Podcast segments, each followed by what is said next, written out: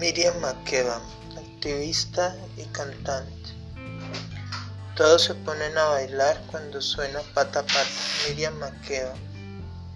Hace algunos años a la gente de Sudáfrica se le trataba distinto según el color de su piel.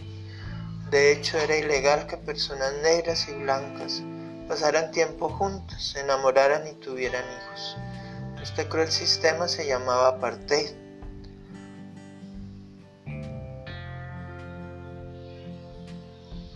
A ese mundo llegó una niñita llamada Miriam, que amaba cantar. Todos los domingos iba Miriam a la iglesia con su mamá. Estaba tan desesperada por cantar con el coro que cada vez que podía se escabullía al fondo de la iglesia durante los ensayos.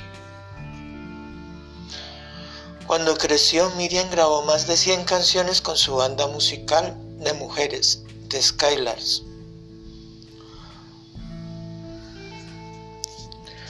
En sus canciones hablaba de la vida en Sudáfrica, de lo que la hacía feliz, de lo que la entristecía y de lo que la hacía enojar. Cantaba sobre bailar y sobre el apartheid. La gente adoraba sus canciones, sobre todo una llamada Pata Pata, que fue su mayor éxito.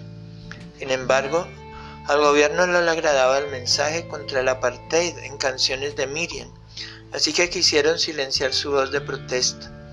Cuando Miriam salió del país en una gira musical, le quitaron el pasaporte y no le permitieron regresar.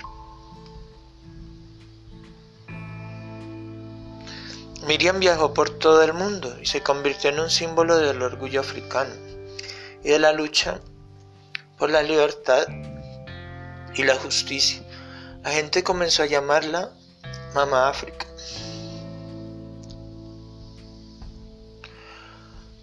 Treinta y dos años después le permitieron volver a casa. Al poco tiempo, el apartheid fue derrocado finalmente. Ella nació el 4 de marzo de 1932, murió el 9 de noviembre de 2008 en Sudáfrica. Gracias.